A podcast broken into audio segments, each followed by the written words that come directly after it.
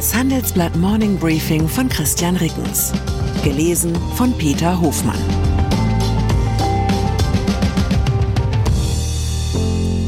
Guten Morgen allerseits. Heute ist Donnerstag, der 4. Mai. Und das sind unsere Themen.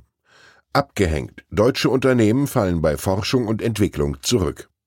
Angehoben. Fed erhöht Leitzins. Abgewehrt. Zelensky dementiert Attentatsversuch auf Putin. Nach einer kurzen Unterbrechung geht es gleich weiter. Bleiben Sie dran. Fachkräftesuche, Rohstoffpreise, Liquidität, IT-Sicherheit. In Ihrem Unternehmen müssen Sie viele Herausforderungen meistern. Widerstandsfähigkeit fängt mit der Wahl des richtigen Partners an. Stärken Sie jetzt die Resilienz Ihres Unternehmens und lassen Sie uns dabei Ihre gesamte Wertschöpfungskette in den Blick nehmen. Das verstehen wir unter Partnerschaft für den Erfolg. Ihre R&V Versicherung. Mehr unter resilienz.ruv.de. Konzerne. Es ist eine von diesen Relationen, die man ganz langsam lesen muss, um sie wirklich zu begreifen. Unter den weltweit 500 Unternehmen mit den höchsten Forschungs- und Entwicklungsausgaben finden sich 29 deutsche Firmen. Alle 29 zusammen investierten 2022 weniger in Forschung und Entwicklung, kurz F&E, als der Konzern Amazon alleine. Das zeigen Zahlen der Prüfungs- und Beratungsgesellschaft EY, die dem Handelsblatt exklusiv vorliegen.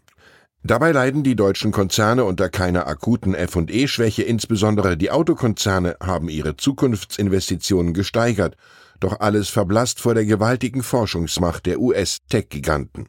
Und diese Investitionslücke wird immer größer. US-Unternehmen erhöhten ihre F&E-Ausgaben im letzten Jahr um 16 Prozent, deutsche Unternehmen nur um 11 Prozent. Mittlerweile entfällt die Hälfte der weltweiten kommerziellen F&E-Ausgaben auf US-Konzerne. Es gibt nur wenige Zusammenhänge, auf die sich Ökonomen ohne weiteres einigen können. Dieser gehört dazu. F&E-Investitionen schaffen Innovationen und Innovationen erzeugen Fortschritt und Fortschritt erhöht die Produktivität.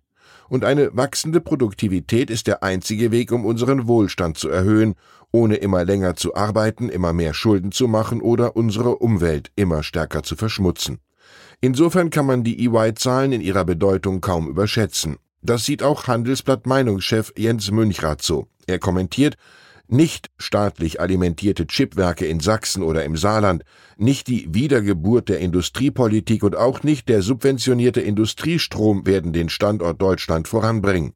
Wenn es etwas gibt, das unseren Wohlstand langfristig sichert, dann ist das die Forschung. Münchrath fordert, der Staat solle mit höheren Forschungsausgaben einspringen, um die Lücke bei den privaten F&E-Investitionen zumindest teilweise zu schließen. Dafür solle er seine neu entflammte Liebe zur Industriepolitik schleunigst wieder ablegen. USA. Die US-Notenbank Federal Reserve hält Kurs. Sie erhöht den Leitzins um einen Viertelprozentpunkt auf die Spanne von 5,0 bis 5,25 Prozent. Der Leitzins liegt damit so hoch wie seit 16 Jahren nicht mehr. Die Notenbanker um Fed-Chef Jerome Powell deuten jedoch für die kommende Sitzung im Sommer eine Zinspause an.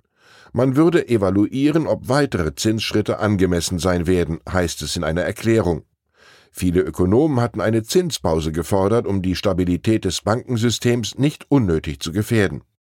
Drei regionale Banken sind in den vergangenen zwei Monaten pleite gegangen. Der steile Zinsanstieg führte dazu, dass vielen Instituten Buchverluste bei ihren Anleihen und Krediten entstanden sind. Die büßen an Wert ein, wenn der Leitzins steigt. Die US-Börsen haben am Mittwoch mit leichten Kursverlusten auf die Zinserhöhung reagiert. Der Dow Jones Industrial verlor 0,8 Prozent, der S&P 500 gab um 0,7 Prozent nach. Der Technologieindex Nasdaq 100 schloss 0,64 Prozent niedriger. Lufthansa. Gestern hat Lufthansa-Chef Carsten Spohr die Zahlen für das erste Quartal vorgestellt. Interessant finde ich ein Detail, über das die Frankfurter Allgemeine berichtet. Insgesamt liegt das Flugangebot des Konzerns wieder bei 85 bis 90 Prozent des Vor-Corona-Niveaus, nur bei Inlandsflügen nicht. Die Lufthansa-Tochter Eurowings, die faktisch ein beinahe Monopol für Inlandsflüge abseits von Frankfurt und München besitzt, fliegt innerdeutsch nur noch halb so oft wie vor Corona. Reine Inlandstickets sorgten nur noch für zwei Prozent des Umsatzes, so Spur. Die Debatte um ein Verbot von Inlandsflügen aus Klimaschutzgründen könnte sich bald von selbst erledigen, denn es scheint sich ohnehin um ein siechendes Segment des Luftverkehrs zu handeln. Ganz im Gegensatz zu den boomenden und natürlich ebenso klimaschädlichen Flügen in europäische Ferienregionen. Ukraine. Der ukrainische Präsident Volodymyr Zelensky hat Vorwürfe Russlands zurückgewiesen, dass sein Land hinter einem versuchten Attentat auf Putin stecke. Bei einem Besuch in Helsinki erklärte Zelensky, dass man weder Putin noch Moskau angreife, man kämpfe lediglich auf dem eigenen Territorium. Russland beschuldigt die Ukraine mit einem Drohnenangriff auf den Kreml Putin nach dem Leben getrachtet zu haben. Putin sei unversehrt, er habe sich zum Zeitpunkt des Angriffs nicht im Kreml aufgehalten, teilte das Präsidialamt mit. Ex-Präsident Dmitri Medvedev erklärte, der Drohnenangriff lasse Russland keine andere Wahl, als Zelensky und seine Clique zu eliminieren.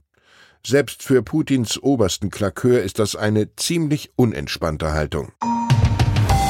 Cannabis. Wir schließen mit einigen Anmerkungen zu jenem Kraut, das bisweilen selbst schlimmste Wüteriche zu kalmieren vermag.